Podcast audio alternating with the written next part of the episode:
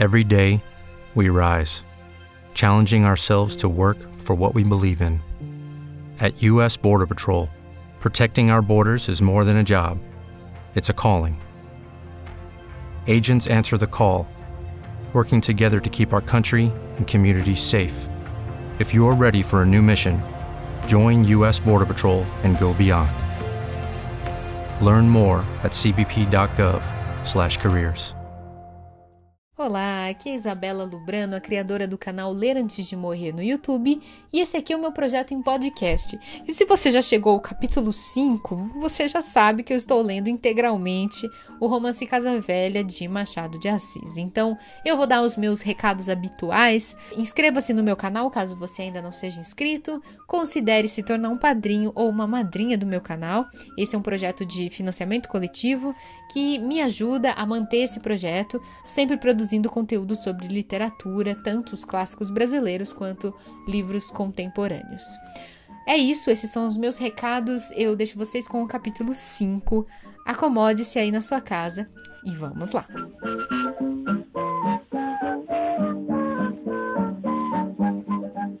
It is Ryan here, and I have a question for you. What do you do when you win?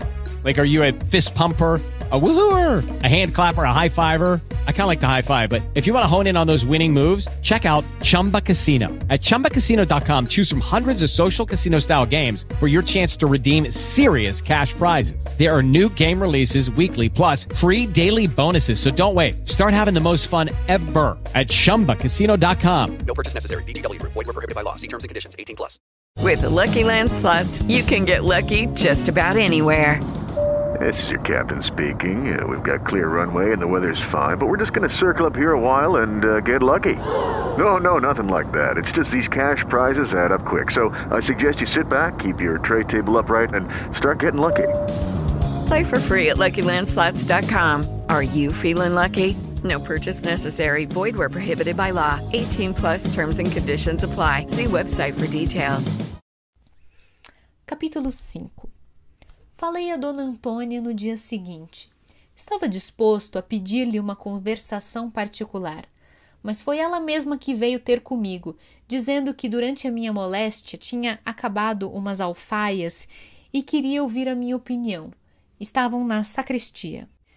Bom, gente, aqui cabe um pequeno comentário sobre o vocabulário, né? Porque essas alfaias a que a dona Antônia se refere provavelmente são aqueles pedaços de tecido, de cambraia ou de linho, bordados, muito finos, que são usados durante a missa para cobrir o cálice. Enfim, aqueles objetos de linho, aqueles tecidos que ficam em cima do altar e que são manuseados pelo padre, né? São objetos considerados muito sagrados.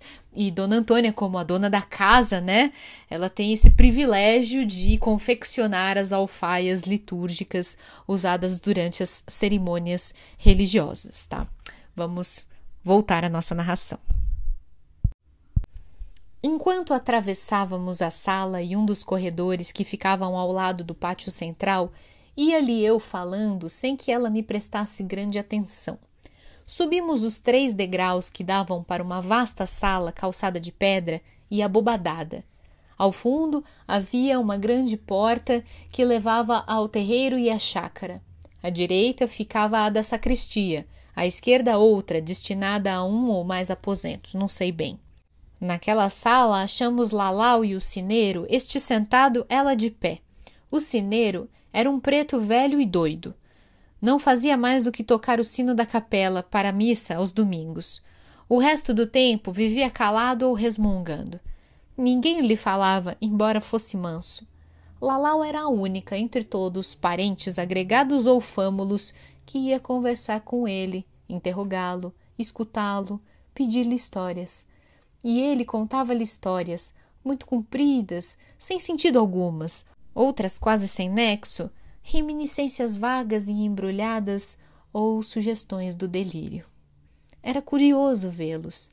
Lalau perdia a inquietação. Ficava séria e tranquila durante dez, quinze, vinte minutos a escutá-lo. O Gira, nunca lhe conheci outro nome, alegrava-se ao vê-la. Com a razão, perdera a convivência dos mais. Vivia entregue aos pensamentos solitários, mergulhado na inconsciência e na solidão. A moça representava aos olhos dele alguma coisa mais do que uma simples criatura. Era a sociedade humana e uma sombra de sombra da consciência antiga. Ela, que o sentia, dava-lhe essa curta imersão do abismo, e uma ou duas vezes por semana ia conversar com ele. Dona Antônia parou. Não contava com a moça ali ao pé da sacristia e queria falar-me em particular, como se vai ver.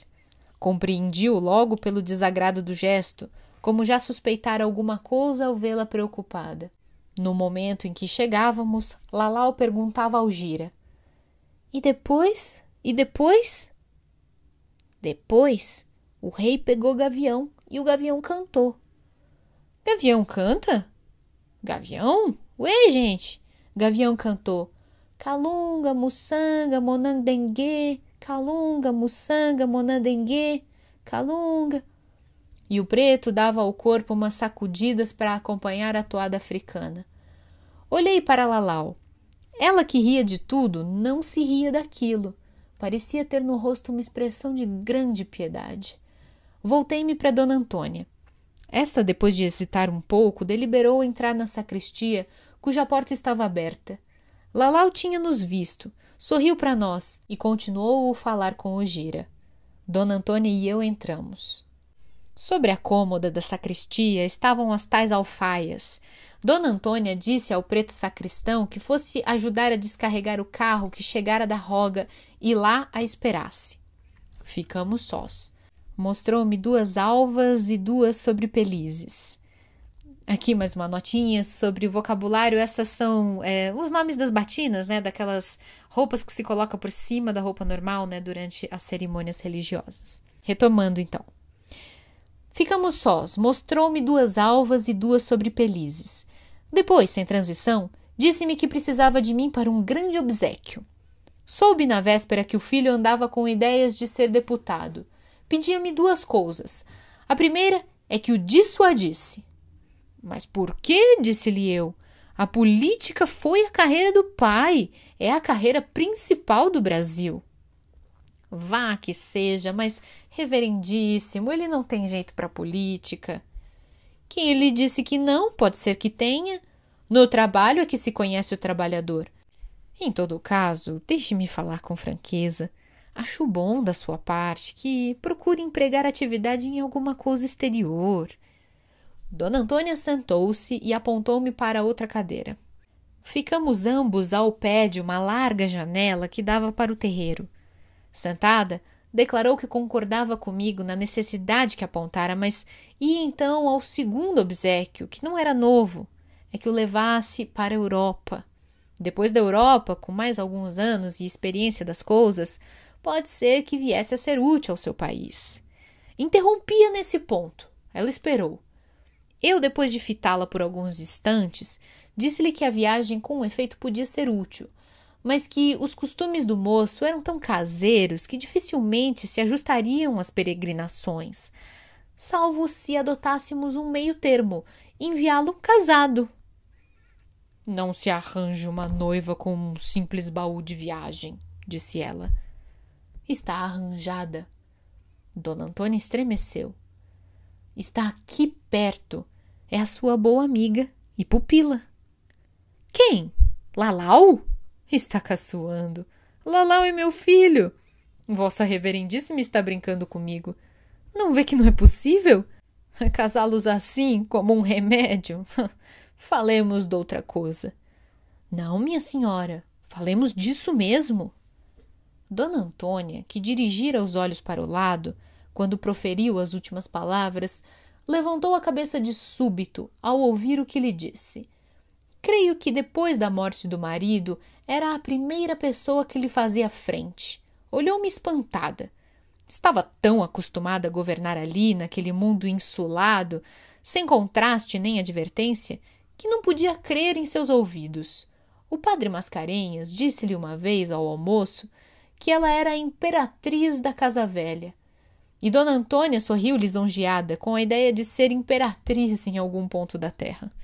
Não batia com o cetro em ninguém, mas estimava saber que lhe o reconheciam. Pela minha parte, curvei-me respeitoso, mas insisti que falássemos daquele mesmo assunto para resolvê-lo de uma vez. Resolver o quê? respondeu ela, alçando desdenhosamente o lábio superior. Não percamos tempo em dizer coisas sabidas de nós ambos, continuei. Eles gostam um do outro. Essa é a verdade pura. Resta saber se poderão casar, e é aqui que não acho nem presumo nenhuma razão que se oponha.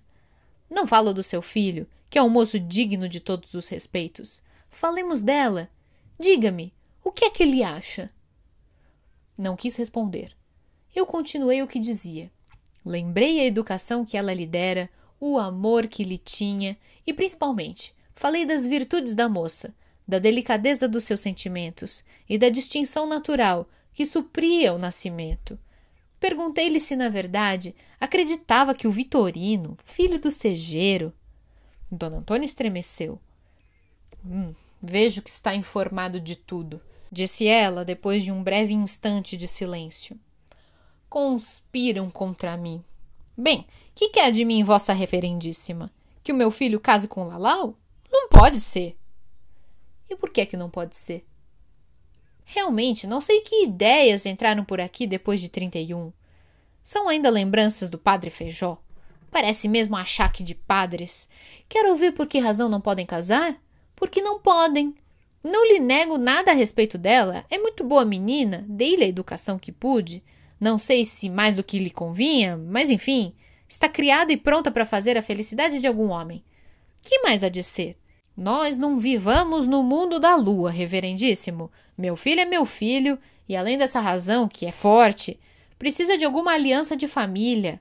Isso não é novela de príncipes que acabam casando com roceiras ou de princesas encantadas. Faça-me o favor de dizer com que cara daria eu semelhante notícia aos meus parentes de Minas e de São Paulo. Pode ser que a senhora tenha razão.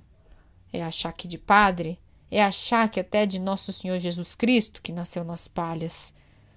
Sim, senhor, mas nesse caso, que mal há em casar com o Vitorino? Filho de Segeiro não é gente? Diga-me. Para que ela case com meu filho, nosso senhor nasceu nas palhas. Mas para que case com o Vitorino? Já não é a mesma coisa. Diga-me. Mas, dona Antônia, qual? disse ela, levantando-se e indo até a porta que dava para a capela e depois a outra de entrada da sacristia. Espiou se nos ouviram e voltou. Voltando, deu alguns passos sem dizer nada, indo e vindo, desde a porta até a parede do fundo, onde pendia uma imagem de Nossa Senhora, com uma coroa de ouro na cabeça e estrelas de ouro no manto. Dona Antônia fitou durante alguns momentos a imagem como para defender-se a si mesma. A Virgem coroada, rainha e triunfante, era para ela a legítima deidade católica, não a virgem fugida e caída nas palhas de um estábulo. Estava como até então não a tinha visto. Geralmente era plácida e alguma vez impassível. Agora, porém, mostrava-se ríspida e inquieta, como se a natureza rompesse as malhas do costume. A pupila abrasava-lhe de uma flama nova. Os movimentos eram súbitos e não sei se desconcertados entre si. Eu, da minha cadeira, ia lhe acompanhando com os olhos, a princípio arrependido de ter falado, mas vencendo logo depois esse sentimento de desânimo e disposto a ir até o fim. Ao cabo de poucos minutos, Dona Antônia parou diante de mim. Quis levantar-me. Ela pôs minha mão no ombro para que ficasse e abanou a cabeça com um ar de censura amiga.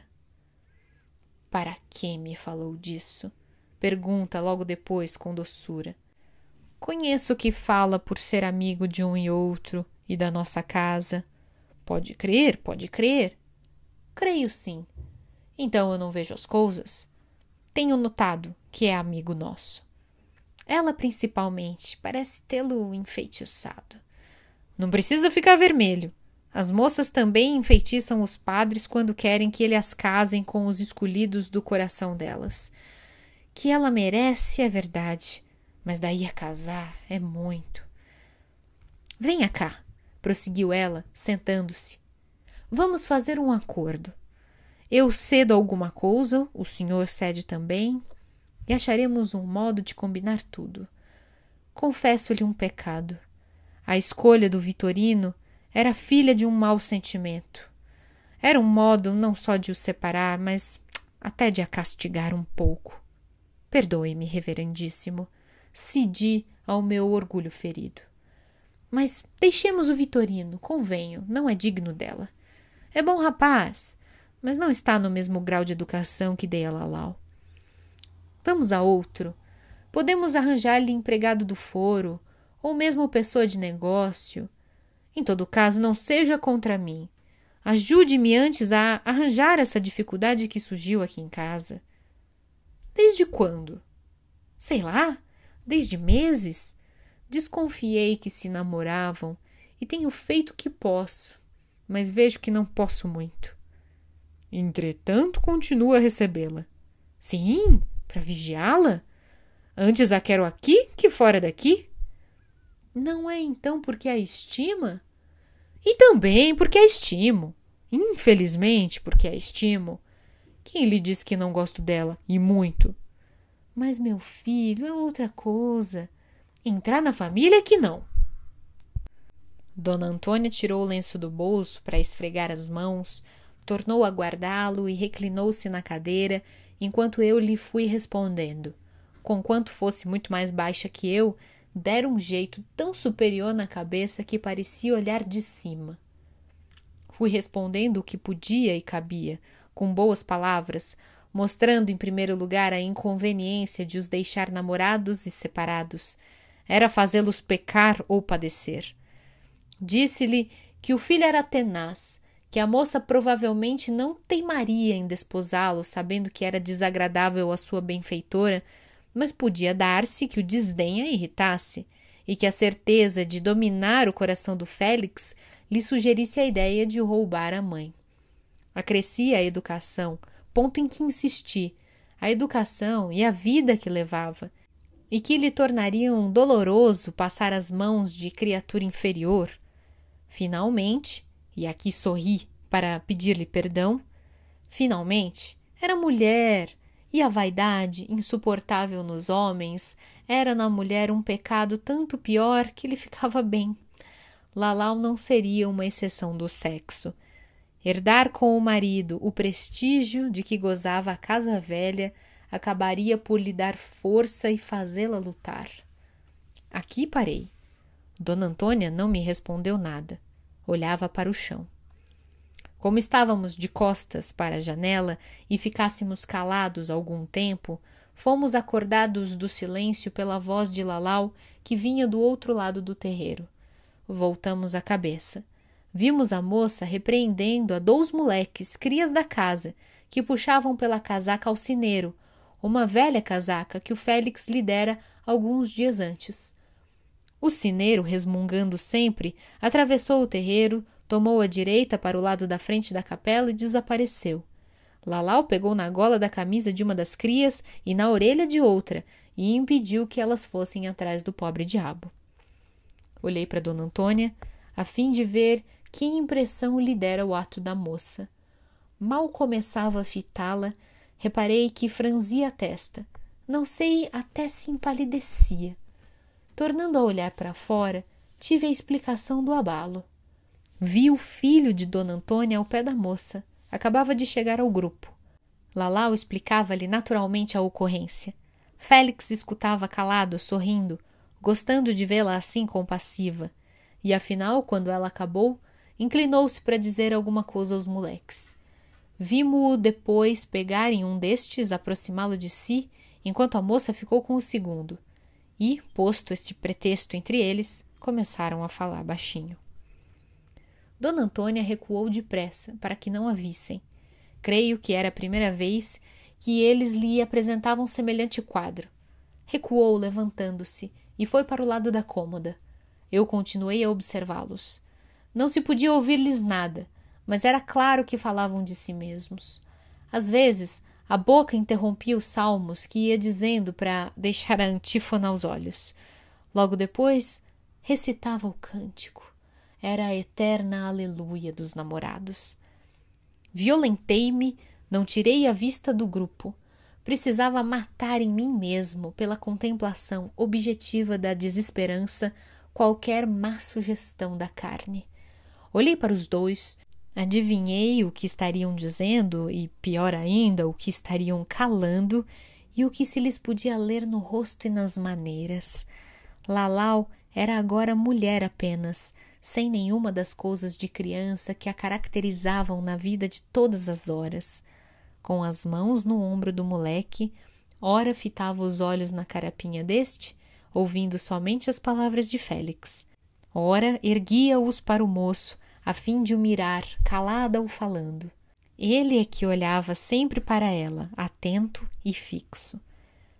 Entretanto, Dona Antônia aproximara-se outra vez da janela por trás de mim, e de mais longe, confiada na obscuridade da sacristia. Voltei-me e disse-lhe que a nossa espionagem era de direito divino, que o próprio céu nos aparelhara aquela indiscrição. Dona Antônia, em geral avessa às sutilezas do pensamento, menos que nunca podia agora penetrá-las. Pode ser até que nem me ouvisse. Continuou a olhar para os dois, ansiosa de os perceber, aterrada de os adivinhar. Uma coisa há de conceder, disse-lhe eu. Há de conceder que eles parecem ter nascido um para o outro. Olhe como se falam.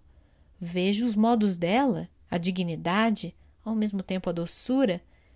Ele parece até que quer fazer esquecer que é o herdeiro da casa. Não sei até se lhe digo uma coisa. Digo se me consentir. Dona Antônia voltou os olhos para mim com um ar interrogativo e complacente. Digo-lhe que, se alguém trocasse os papéis e a desse como sua filha e a ele como o advogado da casa, ninguém poria nenhuma objeção. Dona Antônia afastou-se da janela, sem dizer nada. Depois tornou a ela, curiosa, interrogando a fisionomia dos dous. No fim de alguns minutos, não tendo esquecido as minhas últimas palavras, redarguiu com ironia e tristeza. Advogado. Creio que é muito. Diga logo cocheiro. Fiz um gesto de pesar e pedi-lhe que me desculpasse o estilo pinturesco da conversação. Não queria dizer senão que a dignidade da moça falaria supor dona da casa, ao passo que as maneiras respeitosas dele, que tão bem lhe iam, poderiam fazê-lo crer outra coisa. Mas outra coisa educada, notasse bem. Dona Antônia ouvia-me distraída e inquieta, olhando para fora e para dentro. E quando afinal os dois separaram-se, indo ele para o lado da frente da capela que comunicava com o caminho público e ela para a parte oposta a fim de entrar em casa, Dona Antônia sentou-se na cadeira em que estivera antes e respirou a larga. Abanou a cabeça duas ou três vezes e disse-me sem olhar para mim: Não tenho do que me queixar. A culpa é toda minha. De repente voltou a cabeça para o meu lado e fitou-me. Tinha as feições um tanto alteradas, como que iluminadas, e esperei que me dissesse alguma coisa, mas não disse. Olhou, olhou, recompôs a fisionomia e levantou-se. Vamos. Não obedeci logo. Imaginei que ela acabava de achar algum estratagema para cumprir a sua vontade, e confessei-lhe sem rebuço, porque a situação não comportava já dissimular. Dona Antônia respondeu que não, não achara nem buscara nada, e convidou-me a sair.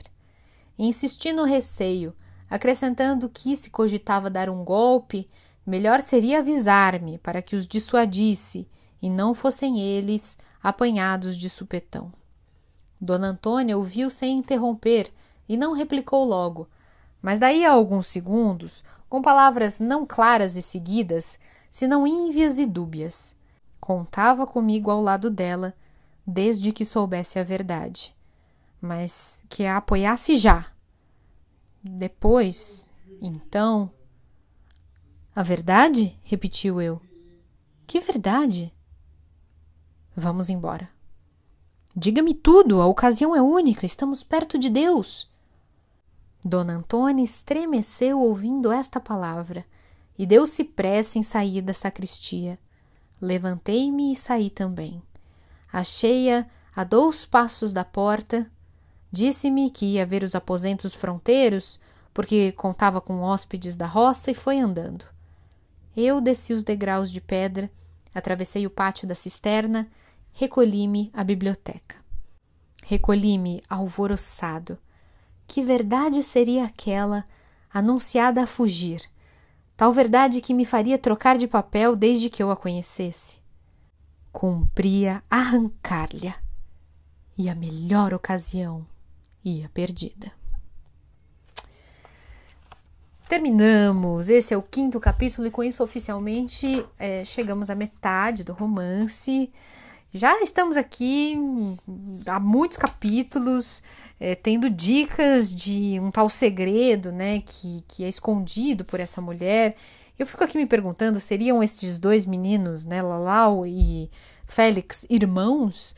Seria Lalau é, fruto de algum relacionamento extraconjugal do, do marido falecido, o ministro? Será que seria simples assim a explicação? Será que seria uma coisa um pouco mais complexa? A verdade é que este padre, 100% da fofoca, esse padre já não consegue mais trabalhar, não consegue pensar em mais nada. Né? Ainda por cima está envolvido emocionalmente. Ele mesmo admite que tem atração por Lalau, que percebe que ela desperta nele simpatia, é, e talvez até alguma tentação da carne que ele procura reprimir, como padre que é. E é isso, vamos ver o que vai acontecer, mas não vai ser agora, vai ser no próximo episódio, então. Se você está curtindo, me dê cinco estrelinhas no Spotify, eu sempre peço isso. É importante, porque isso também ajuda a levar este podcast para mais ouvintes. Um beijo grande até a próxima. Tchau. It is Ryan here and I have a question for you. What do you do when you win?